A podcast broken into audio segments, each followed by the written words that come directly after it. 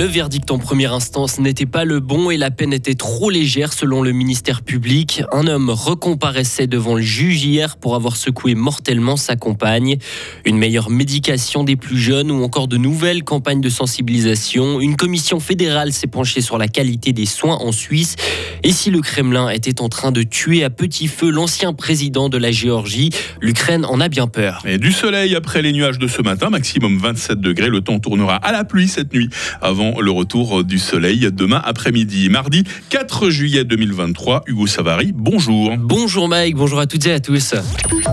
De 7 mois de prison à 7 ans. C'est ce que souhaite le ministère public pour ce Bullois de 57 ans qui avait secoué mortellement son épouse en septembre 2019.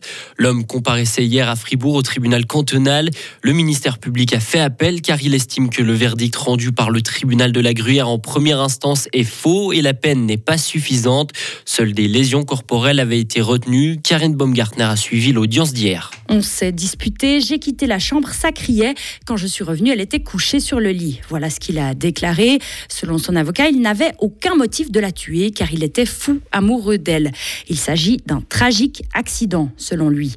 Pourtant, le rapport d'expert est formel. Lésions cérébrales, hémorragie oculaire, hématome au dos, au crâne, au thorax, des secousses d'une rare violence, dit le procureur, qui ne sont pas le fruit d'une simple chamaillerie comme on voudrait nous le faire croire, s'est-il exprimé. L'avocate de la fille de la victime a souligné que leur relation était toxique et l'accusé était de nature jalouse. Ce soir-là, il s'est énervé et voulait l'empêcher de ressortir. Il faut qu'il paye pour ce qu'il a fait, a dit la fille de la victime en portugais. Elle qui est arrivée tout droit du Brésil. Elle veut aujourd'hui que justice soit faite. Le verdict sera rendu ce mercredi à 17h. Et la défense a d'ores et déjà annoncé qu'elle fera appel au tribunal fédéral. Le taux d'impôt pourrait diminuer dans le canton de Vaud. Le gouvernement présente un projet de loi qui a pour but de réduire de 2,5% l'impôt cantonal sur les personnes physiques et ce, dès l'année prochaine. Cet abattement fiscal correspond à une enveloppe de 75 millions de francs.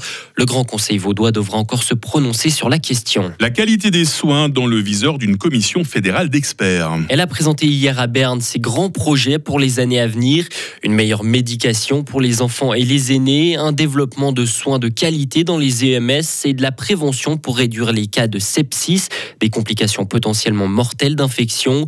Le président de la commission fédérale, le jeune voix Pierre Chopard. Le sepsis est une pathologie euh, fréquente qui coûte énormément, qui génère aussi beaucoup de morbimortalité. L'objectif d'un tel programme, c'est de pouvoir mieux détecter le sepsis plus précocement adapter les traitements aux bonnes recommandations de pratique et développer derrière toute la partie euh, données et indicateurs. On a dans un tel programme toutes les composantes de ce qu'on aimerait mener avec d'autres programmes dans d'autres domaines ou avec d'autres pathologies. Pour arriver à ces différents objectifs, cette commission fédérale d'experts dispose de 43 millions de francs pour 4 ans pour promouvoir la qualité dans le domaine de la santé. Volodymyr Zelensky s'inquiète pour le sort de l'ancien président de Géorgie qui est également ukrainien.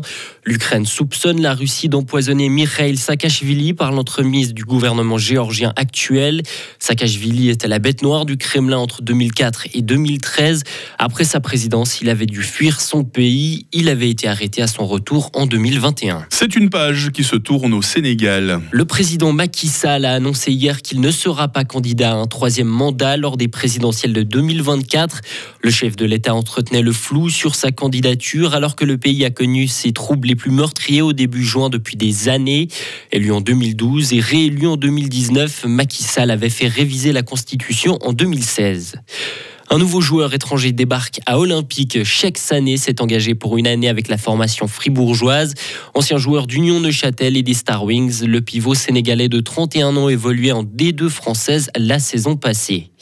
Enfin, le tirage au sort de la Coupe de Suisse de football s'est déroulé hier soir avec deux clubs fribourgeois concernés.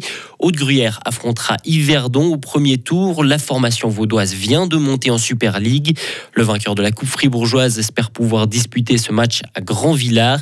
Et de son côté, le FC Bull se déplacera en Valais pour y défier Saviez, une équipe qui évolue en deuxième ligue. Ces rencontres se disputeront entre le 18 et le 20 août prochain. Est-ce que vous serez revenu des vacances, Hugo, à ce moment-là? Je serai en pleine vacances. Ah n'y a personne pour venir les encourager, nos, nos joueurs. Alors, qu'est-ce qui se passe là? Malheureusement, je Bon. ne pourrais pas assister au premier tour de la Coupe de Suisse. Quoique le match d'Yverdon, quand même, c'est tentant. Parce que Haute-Gruyère qui affronte une Super League, c'est Ah une ouais. petite affiche quand même. Ça va drainer beaucoup de monde autour du terrain. Toujours une belle ambiance. hein, Normalement, c'est toujours des belles ambiances, ouais, des matchs Coupes de comme ça. Suisse. Voilà, belle affiche aussi avec Hugo ce matin pour nous informer. hein. N'ayons pas peur des mots. Prochain volet, c'est tout à l'heure à 7h30. Avant cela, le journal des sports de, de Valentin.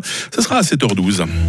Retrouvez toute l'info sur frappe et frappe.ch. Il est 7h07. La météo, avec le supermarché Migros Estavayer-le-Lac, ouvert tous les dimanches de 8h à midi. Tout comme hier, cette journée débute sous de nombreux passages nuageux. Nous profiterons ensuite d'un temps euh, bien ensoleillé. Évidemment, des cumulus vont bourgeonner sur nos montagnes. Des averses sont donc à prévoir en altitude cet après-midi. Et ces pluies, attention, vont se généraliser la nuit prochaine. Température maximale 27 degrés aujourd'hui avec un faible vent d'ouest.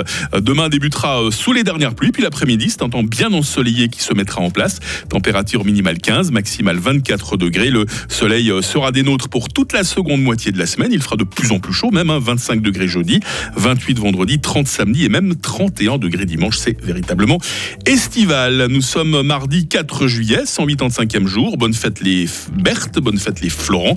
La lumière du jour, bah, c'est de 5h42 à 21h20.